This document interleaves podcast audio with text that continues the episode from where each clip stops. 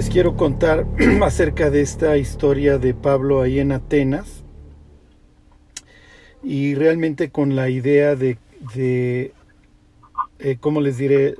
El, fondo de, de, lo que les quiero comentar es este, la cosmovisión. Sí, todos tenemos una. Ajá.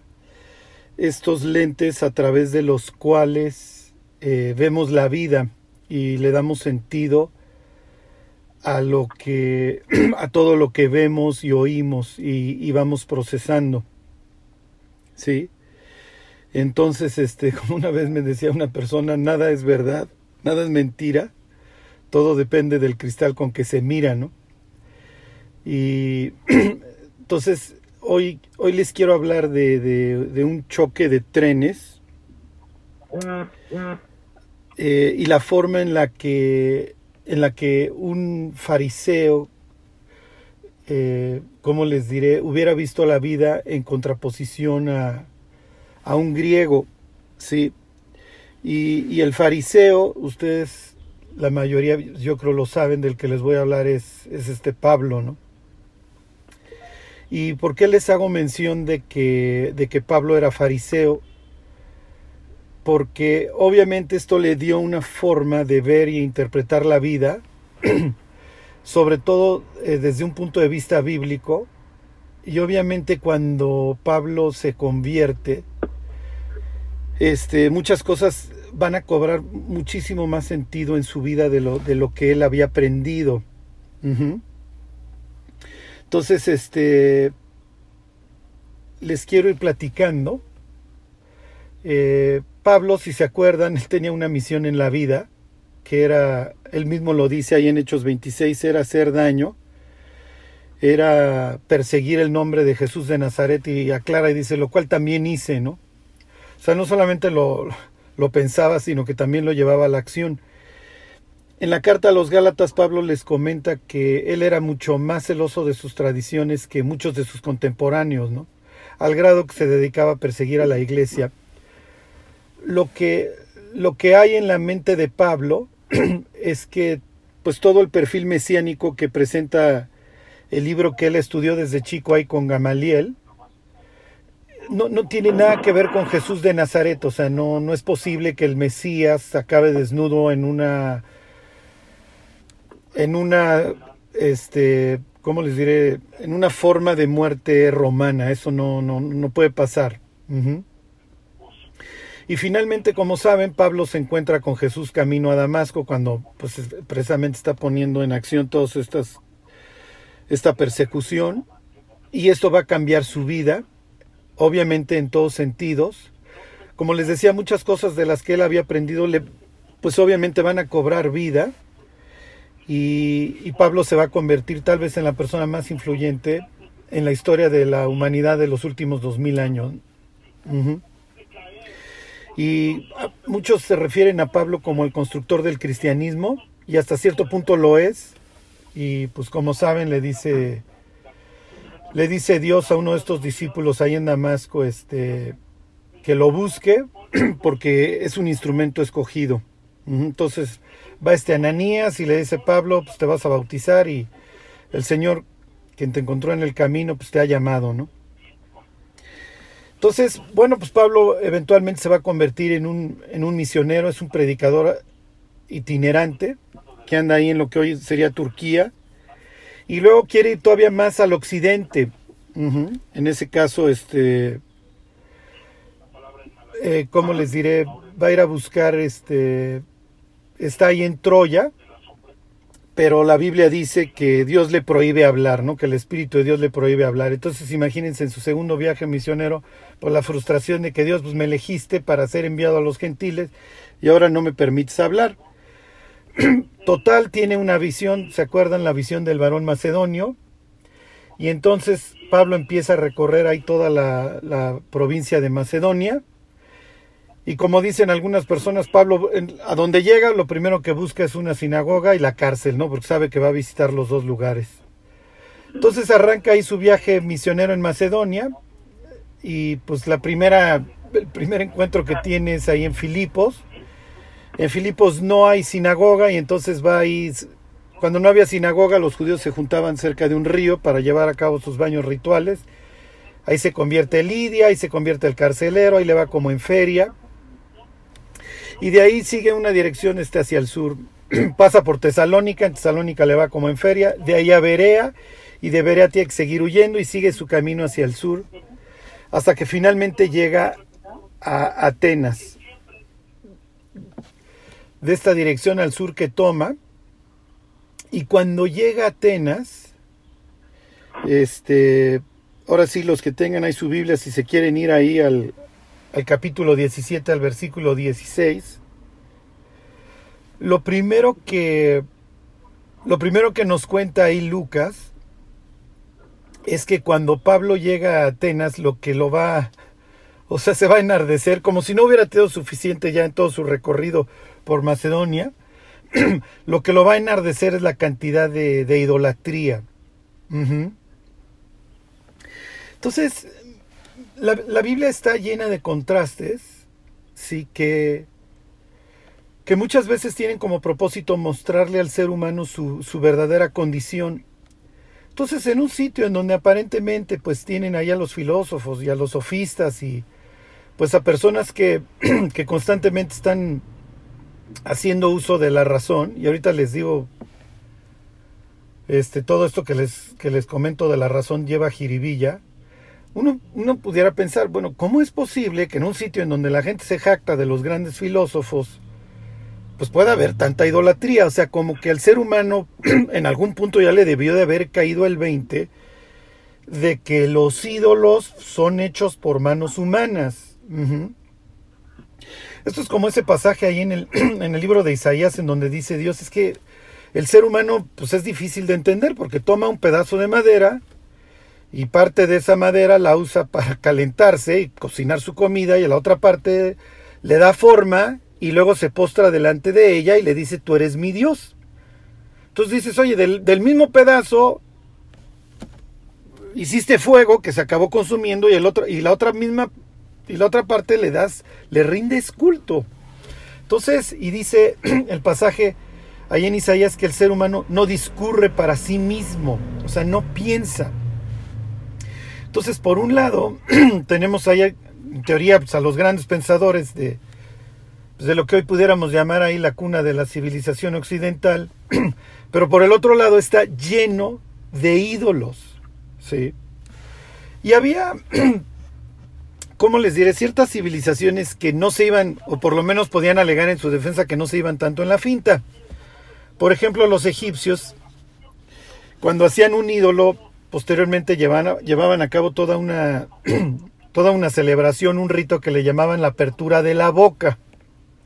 Entonces la idea es que venía el Dios al que adoraban y entonces entraba dentro, se, metía, por así decirlo, en el ídolo. Bueno, por lo menos ya, pues no es simplemente que esté yo adorando un pedazo de madera, el pedazo de madera ya en teoría está siendo habitado por el Dios, porque además le hice una casa, le hice un templo y luego llevé a cabo toda esta ceremonia en donde invito a un espíritu a entrar.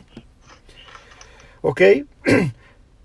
los griegos, los griegos ni a eso llegan, o sea, los griegos simplemente tienen ahí sus, sus, ¿cómo les diré? Sus dioses, pero además son dioses bastante incontrolables y que pues muchas veces, o la mayoría de las veces son de poco fiar. Ajá. Y entonces, en la mente de este fariseo, que obviamente no concibe la idolatría, porque este es su, su primer mandamiento, ¿sí? Entonces piensen en un niño. Pablo aclara que desde, desde chico estudió a los pies de Gamaliel, porque pues era literal, o sea, se sentaban los estudiantes ahí a los pies del maestro. Y lo más probable es que una de las primeras cosas que él entendió es, mira, Dios, una de sus, sus prohibiciones es que no nos hagamos imágenes, no, no podemos ser como los egipcios en donde estuvimos ahí esclavizados porque porque no podemos controlar a Dios, porque Dios hizo todas las cosas. Y entendemos que los egipcios quieren darle una cierta localización a su Dios, pero nuestro Dios hizo los cielos y la tierra, entonces olvídate, no es alguien a quien tú puedas simplemente ubicar en algún lugar. Entonces, cuando Pablo llega a Atenas y ve la cantidad de ídolos, ídolos, ¿sabía o no cómo funcionaban los dioses griegos? Lo más probable es que sí. Entonces, acuérdense que para ellos, pues, Zeus es ahí el principal del panteón. Y Zeus es bastante incontrolable y es bastante, pues, por así decirlo, coscolino y no saben a quién se está ligando y entonces, este, pues luego tiene sus amoríos, este, con los que da luz, este, o procrea otros dioses y pues, a sus hijos los andan persiguiendo las esposas celosas, etcétera. O sea, toda esta situación que obviamente en la mente de Pablo pues dice el pasaje, lo enardece, porque por un lado se jactan de pensar mucho, pero por el otro lado, pues esto es un desastre, no solamente desde un punto de vista espiritual, sino obviamente también moral y social, etc. Entonces, fíjense, se los leo, Pablo está esperando a dos de sus compañeros, a Silas y a Timoteo, y dice, mientras Pablo los esperaba en Atenas, su, espíritu se enardecía viendo la ciudad entregada a la idolatría. Entonces, pues piensen en la mente de este fariseo que su primer mandamiento es no vas a tener dioses ajenos delante de mí, no te vas a hacer ninguna imagen. Pues esto, ahí empieza Lucas a narrarnos este choque de trenes. En la mente de Pablo, Dios no puede ser, por así decirlo, localizado en un solo lugar. Al contrario, Dios hizo los cielos y la tierra y no necesita que, como lo va a decir él más adelante, que las manos humanas lo honren. ¿Por qué? Porque hasta cierto punto el hecho de que manos humanas quisieran honrar a Dios es querer situar a Dios por debajo del ser humano. O como de alguna forma pensar que Dios tiene esta necesidad. ¿sí? Bueno, y entonces, como les decía, Pablo a donde llega, pues busca la sinagoga y y seguramente la cárcel porque sabe que ahí eventualmente va a acabar. Y entonces dice Hechos 17, 17, así que discutía en la sinagoga con los judíos y piadosos y en la plaza cada día con los que concurrían. ¿Por qué busca Pablo en primer lugar la sinagoga? Porque Pablo tiene esta concepción que menciona en la carta a los romanos, de que él es deudor a griegos y a no griegos. Pero comenta que el Evangelio es poder de Dios para salvación al judío primeramente y dice, y también al griego. Entonces, eh, ¿cómo les diré? Bueno, pues esta promesa fue hecha en primer lugar para los israelitas, que iba a venir el Mesías, que el Mesías nos iba a bendecir, que el Mesías nos iba a redimir. Y entonces busca a los judíos y y eventual y obviamente y consecuentemente a los gentiles. ¿Quiénes son los gentiles que en segundo lugar escuchan a Pablo? Estos que menciona aquí los piadosos. ¿Ok? son los piadosos que en otros, en otros pasajes, en el mismo libro de Hechos, se les llama los que temen a Dios o los temerosos de Dios. Y si Pablo es el constructor del cristianismo, ¿cómo les diré? La madera y, y todos los materiales con los cuales lo construyó fueron precisamente estos piadosos eran gentiles que entendían que había un Dios único, que era el Dios de Israel, pero no tenían una conversión completa al judaísmo.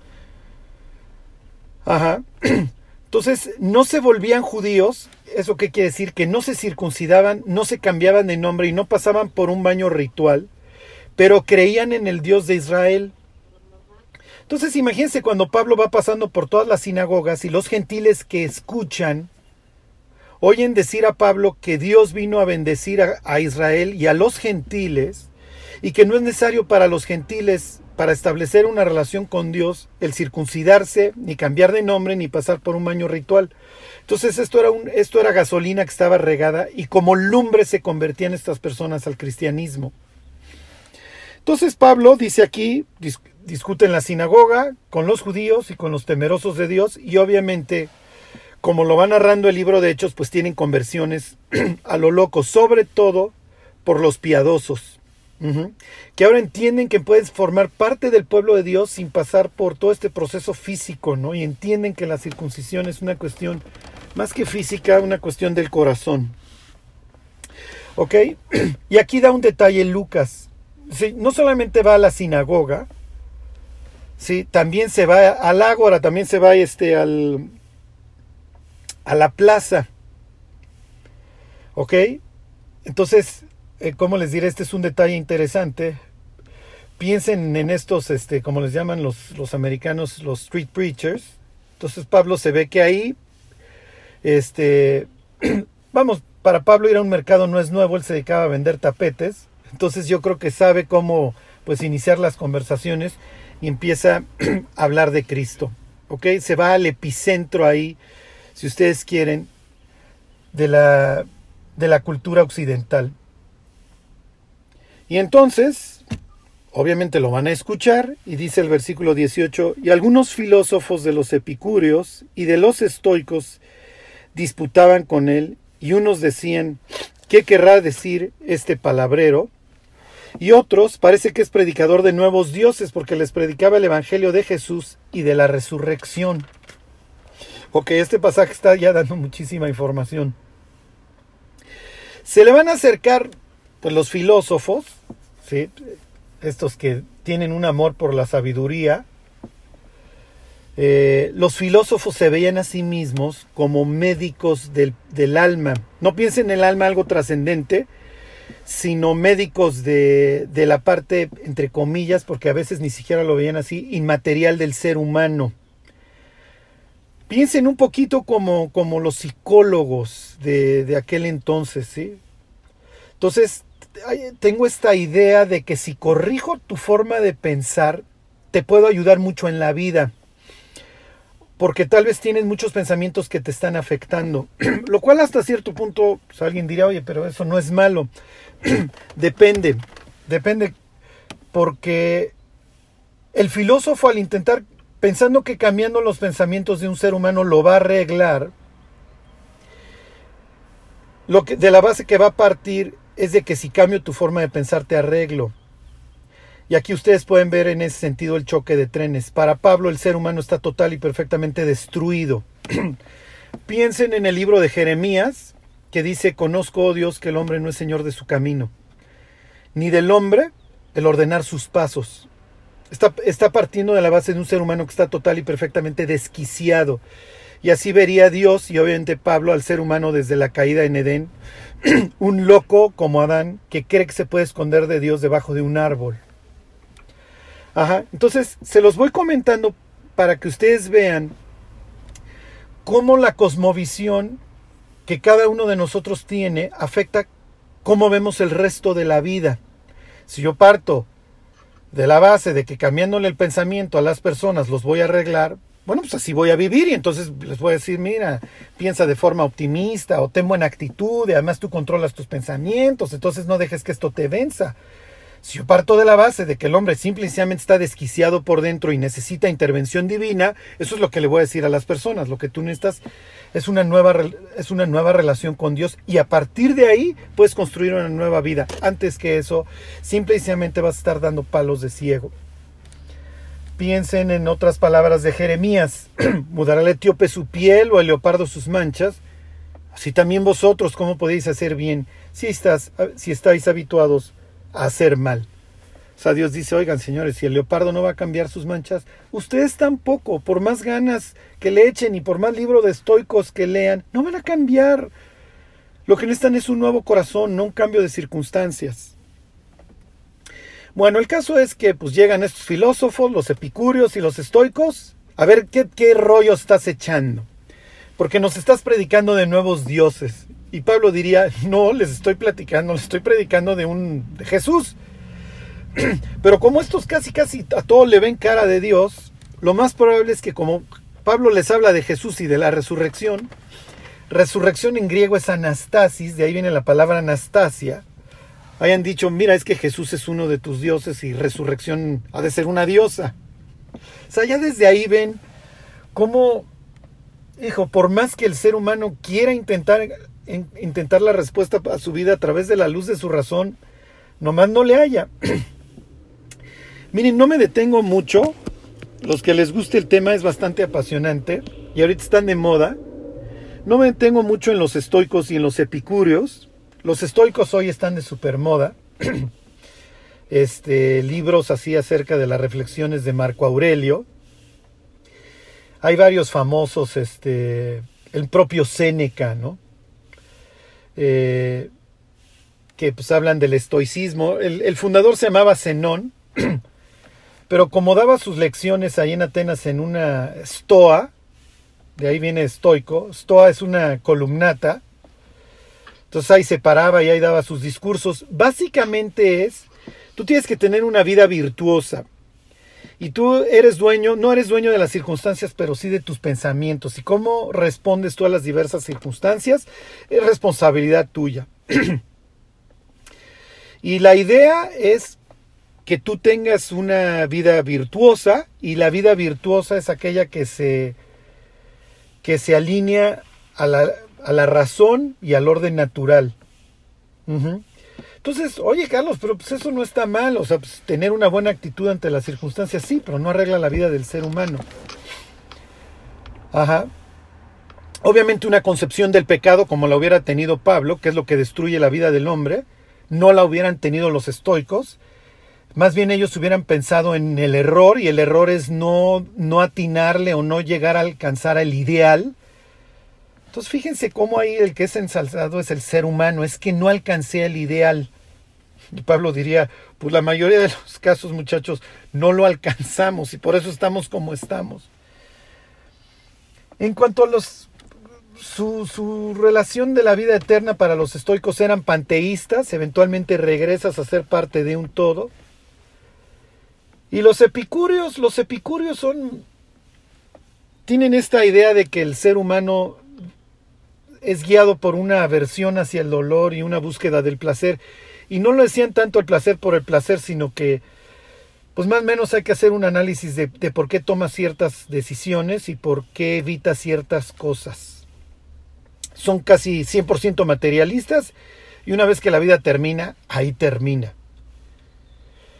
Entonces, obviamente, Pablo, en su cosmovisión, pues es un choque de trenes con, con ambos, ¿sí? Porque para Pablo lo que ha destruido la vida del hombre es el pecado. Piensen en el libro de lamentaciones, de qué se lamenta el hombre viviente, lamenta es el hombre de su pecado. Sí, este, olvídense de que el ser humano le falla al ideal, el ser humano está total y perfectamente corrompido y necesita una intervención divina, necesita ser regenerado por Dios.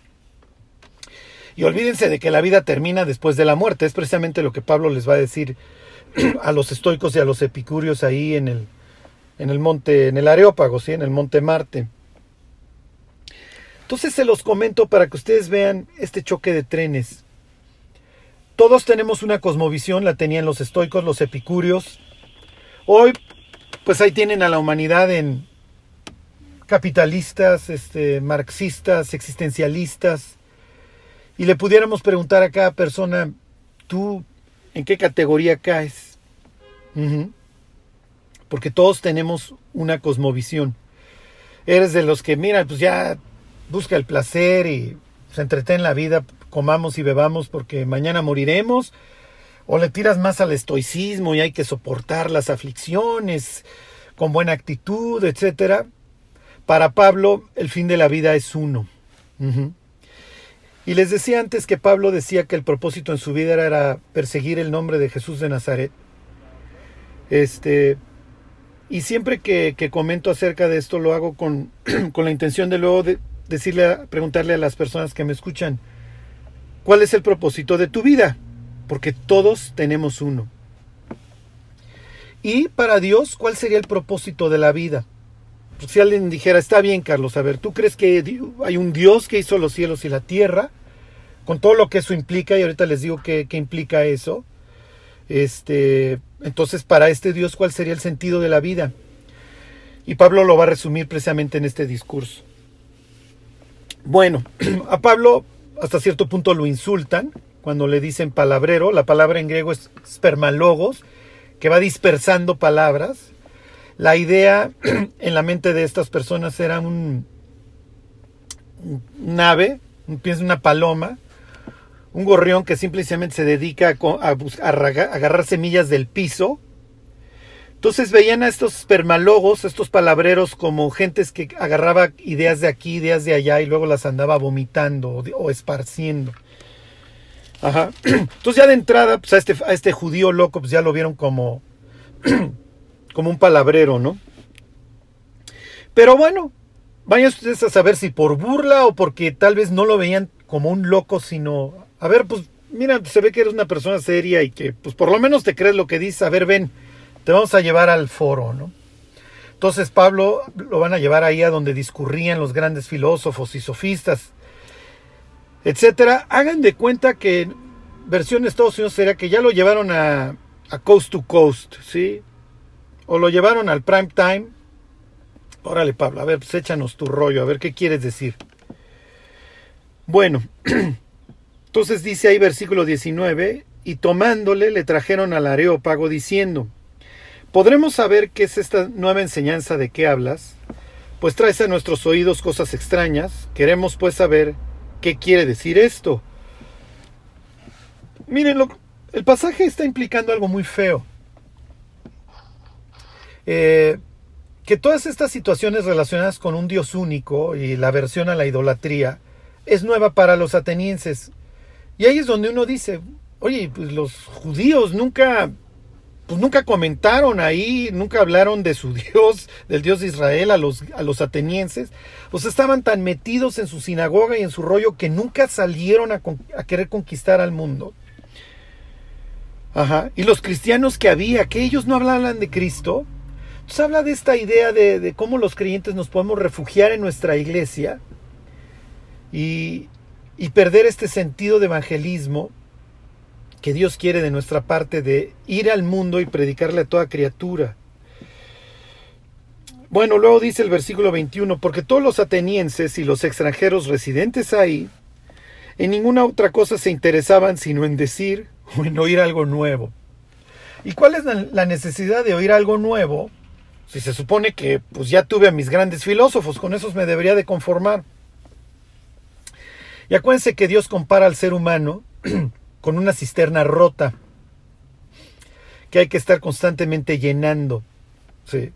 Sacuán dice Dios, porque dos males ha hecho mi pueblo, me dejaron a mí, fuente de agua viva, y cavaron para sí cisternas, cisternas rotas que no retienen el agua. Como las filosofías humanas nos satisfacen por un tiempo llenan la cisterna y se empiezan a vaciar y se empiezan a vaciar, pues hay que estarla rellenando. Y hay que estarla rellenando con algo nuevo porque creo que la filosofía A pues no funcionó, mi vida sigue siendo un desastre. Bueno, pues vamos por la B y vamos por la C y la humanidad le está dando y dando vueltas al abecedario, rellenando nuevos y nuevos pensamientos. Es hasta cierto punto deprimente ir a todas las estanterías de, las librerías de superación personal y todas pues, enseñándonos el último nuevo grito para evitar la ansiedad y el miedo y etcétera, ¿sí? ¿Cuál sería la visión de Pablo? Paraos en las sendas antiguas y mirad y preguntad cuál sea el buen camino y andad en él. Para Pablo, lo que Dios escribió, lo que Dios dejó, es lo importante, es lo bueno. Él no necesita algo nuevo. Para él lo que Dios dejó en su libro es lo único que importa. Y ahorita les voy a enseñar ¿Cómo hubiera visto Pablo la sabiduría en contraposición a estos filósofos? Ajá. Y bueno, se los digo de una vez, para los griegos, la sabiduría se encuentra o se descubre a través del uso de la razón. Para Pablo, para los judíos y eventualmente lo que van a heredar los cristianos, la búsqueda de la, de la, sabiduría no se encuentra en la razón, sino en la revelación. ¿Sí? ¿Qué me ha revelado Dios a través de su palabra? Porque a través de ella es como Él quiere que yo me haga sabio. Pablo va a decir para que nosotros, dice, para que en mí y en Apolos aprendáis a no pensar más, más allá de lo que está escrito, o sea, cuando Dios quiere que algo, algún proyecto tenga éxito, la conquista de la tierra prometida, por ejemplo, es, nunca se apartará de ti, de tu boca, este libro de la ley, sino que de día y de noche meditarás en él. Cuando arranca el libro de los Salmos, lo que David dice es que el hombre bienaventurado es aquel que medita en la ley de Dios día y noche.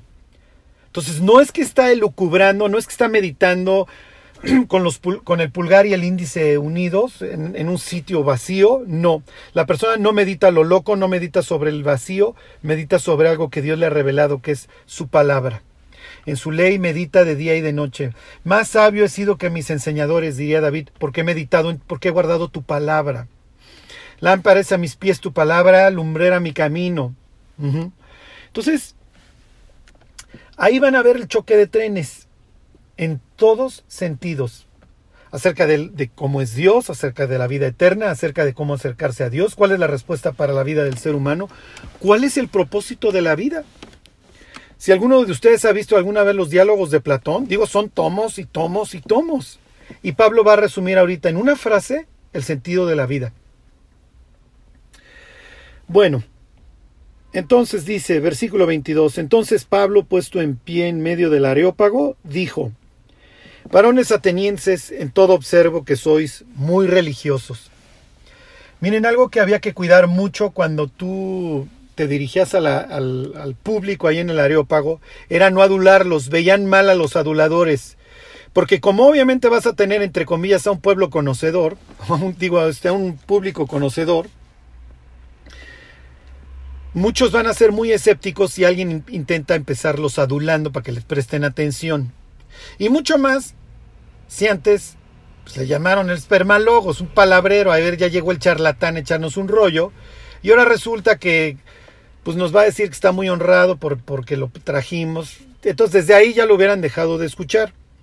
Entonces Pablo empieza su discurso de forma, no quiero decir agresiva, pero empieza con ironía. Ajá. Entonces, oigan, ya vi que son súper religiosos, ¿eh? Entonces no los está adulando, no crean que los está adulando. Fíjense, dice, porque pasando y mirando vuestros santuarios, hallé también un altar en el cual estaba esta inscripción, al Dios no conocido. ok, entonces lo que Pablo está haciendo es decirle, miren, ya vi que son súper religiosos, al grado que por si hay un Dios del cual ni nos enteramos, pues también lo honramos. Esto no es nuevo para los atenienses había habido escritores, este, Diógenes, Filoestrato y otros, Pausanias, que se habían referido en la antigüedad al Dios no conocido. Aparentemente, por ahí del siglo VI Cristo había habido unas plagas en la zona, y entonces le rogaron al Dios no conocido, y entonces esto trajo que cesaran las plagas, ¿no? Entonces, Pablo se está burlando de ellos, como diciendo, ustedes creen que conocen todo, pero inclusive en sus altares reconocen que no conocen a Dios. O, que por lo menos hay dioses que no conocen, lo cual puede resultar bastante grave, porque ¿qué pasa si al mero mero, qué pasa si al verdadero no lo conoces? Entonces ya desde este momento los está tildando de ignorantes. Entonces piensen en el público, pues cáeme bien, Pablo. O sea, si de alguna forma me querías agradar, pues ya vas mal. Lo cual hasta cierto punto es bueno porque les digo, este no era un público que tú te podías granjear este, adulándolo. Entonces lo más probable es que le van a prestar atención porque Pablo empieza de forma bastante agresiva su, su discurso.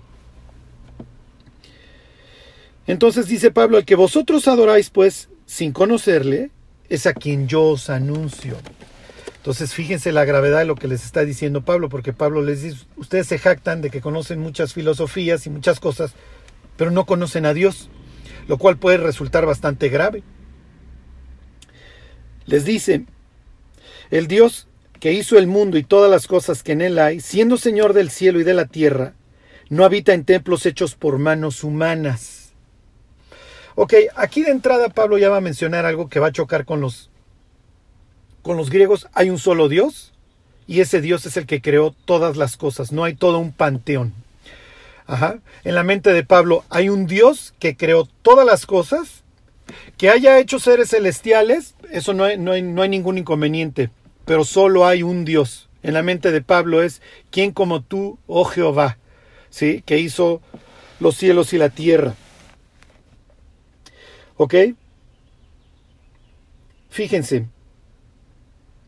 Dice donde, se los vuelvo a leer, el Dios que hizo el mundo y todas las cosas que en él hay, siendo Señor del cielo y de la tierra, no habita en templos hechos por manos humanas. Número dos, este Dios no puede ser, por así decirlo, domado, no puede ser controlado, no puede ser localizado en un solo lugar, o sea, no lo puedes encarcelar. ¿Ok? Porque hizo todas las cosas. Y esta idea de adular a los dioses griegos para recibir su favor no funciona con este Dios. A este Dios no lo puedes, por así decirlo, sobornar. ¿Ok? Dice el versículo 25, ni es honrado por manos de hombres como si necesitase de algo. ¿Ok? Entonces es lo que la mente de Pablo y ahí tienen el choque de trenes. En la vida de los griegos, a los dioses se les hacen los sacrificios para de alguna forma buscar favor de ellos. En la mente de Pablo, los sacrificios de todos estos animales, para lo único que sirven es para purificar el espacio sagrado. ¿Sí? O sea, toda esta idea de la expiación y de poner las manos sobre un animal y al animal mandarlo al desierto y etcétera, lo tienen por objeto simplemente mantener una correcta relación con un Dios que ya de entrada me ama, ¿ok? Y que me buscó y que fue por mí a Egipto y que estuvo dispuesto a hacer lo que fuera, abrir el mar si era necesario, a sustentarme en el desierto, para luego llevarme a una tierra prometida en donde Él sea nuestro Dios y habite entre nosotros. Pero como nosotros pecamos y entendemos que el pecado trae un costo y que el pecado trae aparejada la muerte, la paga del pecado es muerte, entendemos que un tercero va a llevar nuestras iniquidades, que obviamente Pablo luego lo va a entender que es el propio Hijo de Dios. Y entonces Pablo va a entender que todo esto a lo único que apuntaba era el amor de un Dios que quiere mantener una relación correcta y sana con su creación y que para ello está dispuesto inclusive a derramar su propia sangre. En la mente del griego es, hay que apaciguar a los dioses, hay que apaciguar a Zeus porque no está lloviendo, hay que apaciguar a Apolo, quién sabe ahora con quién esté ligando, y entonces pues, hay que atraer su atención, por favor. Y entonces tengo todos estos dioses también con una connotación sexual, como es el caso de, Artemisa, la hermana de Apolo, o el propio Apolo, Zeus, ¿ok? Y en la mente de Pablo es, miren, este Dios no puede ser sobornado, no habita en templos hechos por manos humanas, ¿sí? ni es honrado por manos de hombres. No lo intenten, no lo necesita. Al contrario, y fíjense lo que dice Pablo. Pues él, pues él es quien da a todos vida y aliento y todas las cosas. Y dice, y de una sangre ha hecho todo el linaje de los hombres, para que habiten sobre la faz de la tierra, y les ha prefijado el orden de los tiempos y los límites de su habitación. Ok, esta idea de que Dios hizo de un solo linaje a los hombres, va a chocar obviamente en una sociedad esclavista como es la griega, como es la grecorromana. Ok, si muchos griegos se pueden dedicar a la filosofía etcétera, es porque tienen esclavos. Ok, de otra forma tendrían ellos que estar cultivando y etcétera. Entonces aquí les está diciendo, miren, muchas implicaciones. Dios hizo a todos los hombres iguales y al ser criaturas de Dios, esto despliega otra serie de conclusiones a la que los griegos de aquel entonces no quieren llegar ni hoy el ser humano. Número uno, esto trae aparejado relación. Si yo soy una criatura de Dios, esto quiere decir que si hay un Dios por ahí que me hizo, lo más probable es que quiera establecer una relación conmigo. Número dos, esto implica propósito. Si hay un Dios sabio inteligente que me hizo, lo más probable es que me haya hecho con un propósito. Y obviamente este propósito, este Dios está esperando que yo lo descubra. Y número tres, responsabilidad. Si hay un Dios que me hizo y yo entiendo por mi conciencia que he hecho muchas cosas malas, luego entonces esto implica responsabilidad. Son tres conclusiones a las que el ser humano en aquel entonces y el ser humano hoy no quieren llegar. Esta idea de responsabilidad, relación y propósito me compromete. Y es algo en lo que yo ni siquiera quiero pensar. Y mucho más si yo sé que hay cosas de mi vida malas que me avergonzaría que el mundo supiera y que sé que si hay un Dios le voy a tener que dar cuentas de ella. ¿Ok? Entonces, para que se les quede en la mente, en la cosmovisión bíblica hay tres cosas necesarias. Relación, responsabilidad y propósito. Y la cuarta sería trascendencia. Si hay un Dios eterno que me creó, lo más probable es que Él haya puesto eternidad en mi corazón y yo entiendo que después de esta vida me voy a encontrar con este Dios. Y esto puede ser bueno o puede ser malo. ¿Ok? Bueno, si tuve la correcta relación con Él. Malo, si nunca la quise establecer. Bueno, ¿cuál es el sentido de la vida? Fíjense, ahí están los diálogos de Platón, ahí están todos los discursos filosóficos de la A a la Z. ¿Ok? Y los filósofos pensando, piensen en, ¿cómo se llamaba? Tritón o el deber ser, ¿no? Pablo va a resumirles a estos señores en una frase cuál es el único propósito de la vida. Si tuviste un IQ muy alto o muy bajo, si fuiste carpintero, si fuiste campesino, si fuiste filósofo, en ese sentido para Dios es irrelevante. Este es el sentido de la vida. Se los leo, dice, para que busquen a Dios. La vida es un periodo, es un lapso que Dios le otorga al ser humano para arrepentirse. Eso es la vida. Y mientras el ser humano no utilice su vida para buscar a Dios y una vez que lo encuentra profundizar en su relación con Él, la vida carece de sentido. No importa lo que el ser humano haga. Eventualmente va a morir y todo lo que haya hecho se va a quedar aquí. Dice Pablo, para que busquen a Dios y en alguna manera palpando puedan hallarle. Y luego aclara, aunque ciertamente no está lejos de cada uno de nosotros.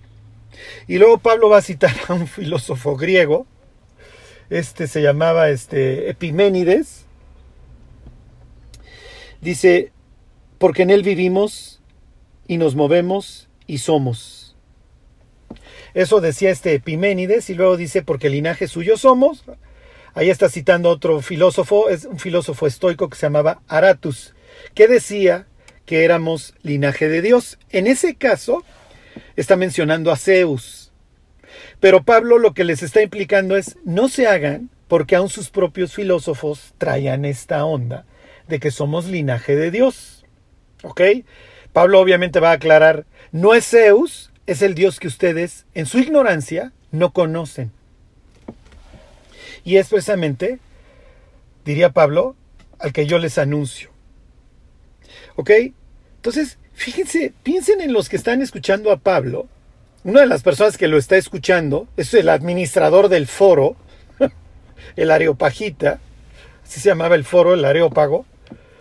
Este, si no era el administrador, algo tenía que ver con el foro, tal vez de que abre y cierra, porque le llaman el Areopagita. Ahorita lo, van, lo vamos a ver.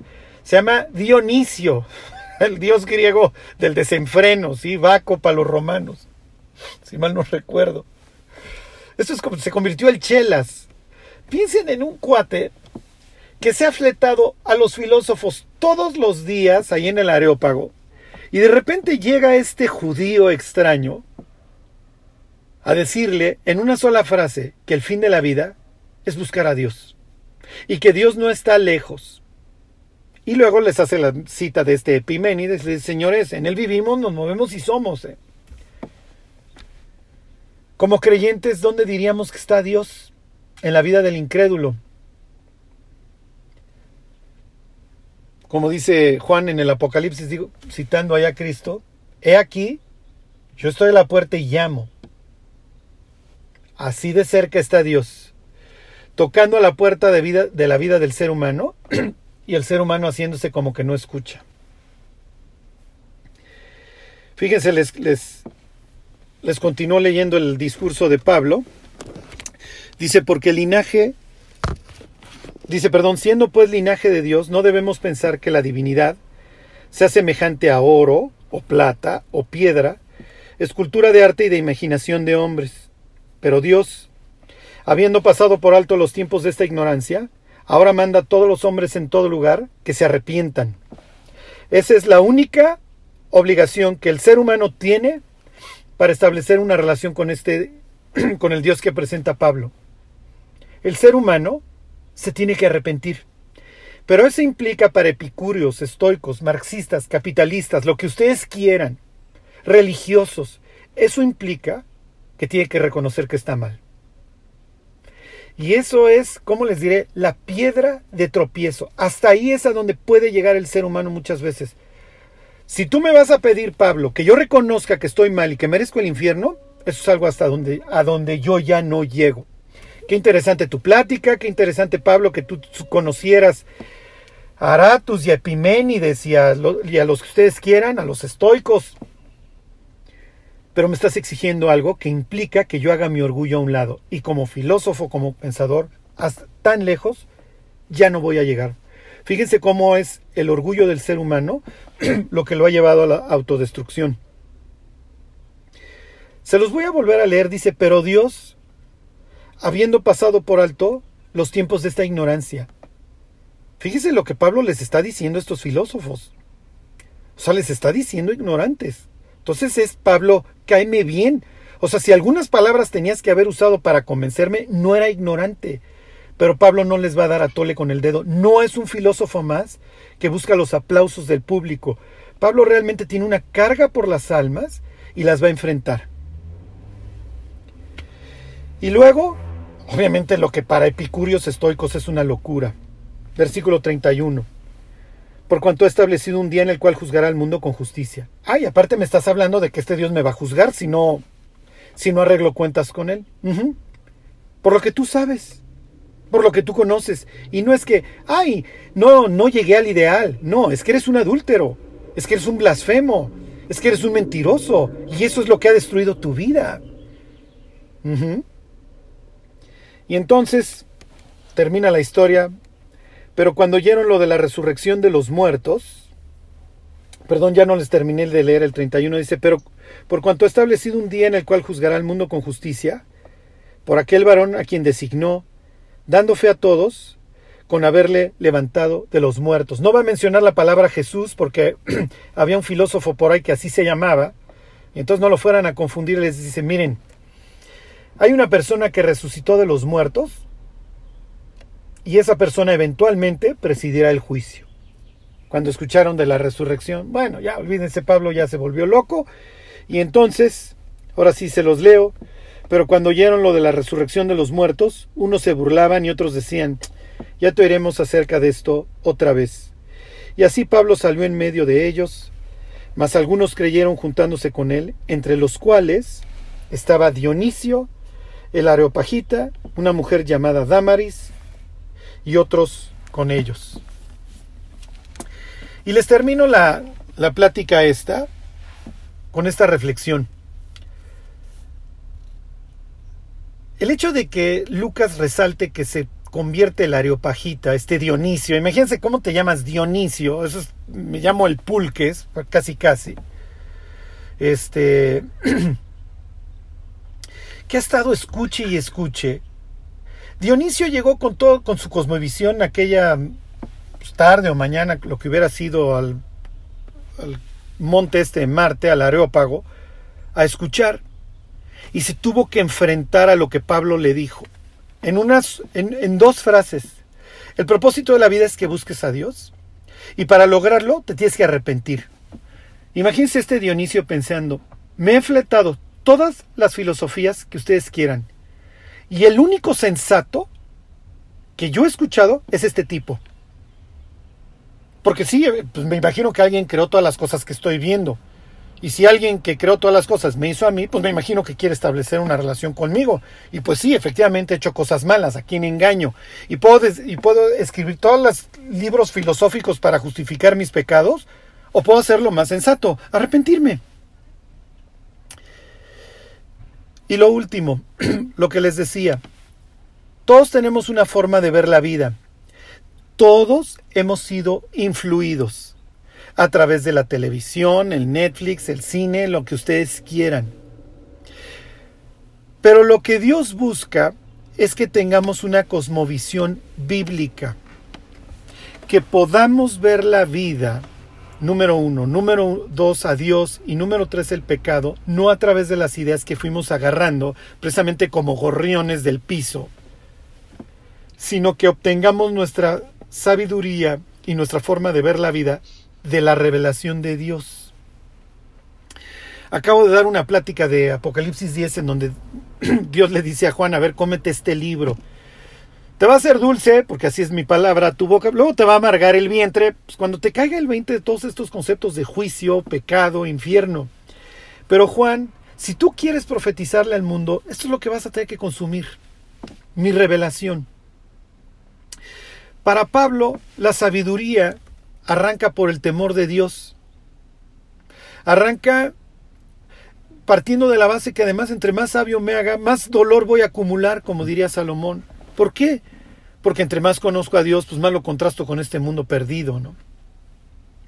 Entonces, miren, si tienen mucho tiempo como creyentes o tienen poquito, si saben mucho o poco, en lo que yo quiero hacer énfasis es que nunca sea suficiente. Si ya se leyeron la Biblia una vez, bueno, pues vayan por la 2 y luego por la 4 y luego por la 8, la 16, para que Dios pueda ir construyendo en cada uno de ustedes lo que la Biblia llama la mente de Cristo, es lo que diría Pablo. Más hablamos sabiduría, dice, no la, la que desconocen los príncipes de este mundo, sino la sabiduría que proviene de Dios. Entonces, bueno, pues esta era la idea, alentarlos a que tengan esta cosmovisión bíblica, que puedan ver cómo pues la filosofía occidental, etcétera, no tiene nada que ver con lo que Dios nos quiso dejar en su palabra, y alentarlos a que se conviertan en esta persona bienaventurada por meditar en la ley de Dios día y noche. Y bueno, pues si me permiten, voy a terminar orando. Le voy a pedir a Dios que nos dé la disciplina para pasar todos los días un tiempo con Él para que podamos tener esta comunión profunda con Él, meditando no en el vacío, no poniendo la mente en blanco, sino meditando en su palabra, como es el Salmo 104, dulce será mi meditación en Él, en Dios, en lo que me ha revelado, en lo que ha hecho en mi vida. Bueno, pues Dios te quiero dar muchas gracias esta mañana por pues por todas estas personas que hoy se, se han conectado, Dios, que que las bendigas, Dios, que las guardes. Y sobre todo, Dios, que pongas en el corazón de cada uno de nosotros el no dejar caer en tierra tu palabra, Dios, sino al contrario, amar la escritura, Dios, lo que tú nos quisiste revelar ahí en la Biblia. Y sobre todo, Dios, danos la disciplina, la gracia para que no pase un solo día de nuestra vida en el que en el que evitemos, Dios, en el que no leamos tu palabra, Señor. Por favor, Dios, que todos los días pasemos tiempo contigo y que tú nos puedas enseñar, Dios, a caminar en tu luz. En tu luz, Dios, veremos la luz. Te queremos dar gracias por todo, Dios. Y sobre todo, Dios, por la sangre que tú fuiste a derramar en el Calvario para que, pues cuando te busquemos, Dios, no haya ningún impedimento como es el pecado para encontrarte, Dios. Te damos muchas gracias porque Tú estableciste este puente para que podamos habitar toda la eternidad contigo, que no fue gratis, Dios, que, que se tradujo en la muerte de tu propio Hijo. Bendito seas, Dios. Te lo pedimos, Dios, y te lo agradecemos todo en el nombre de Cristo Jesús. Amén.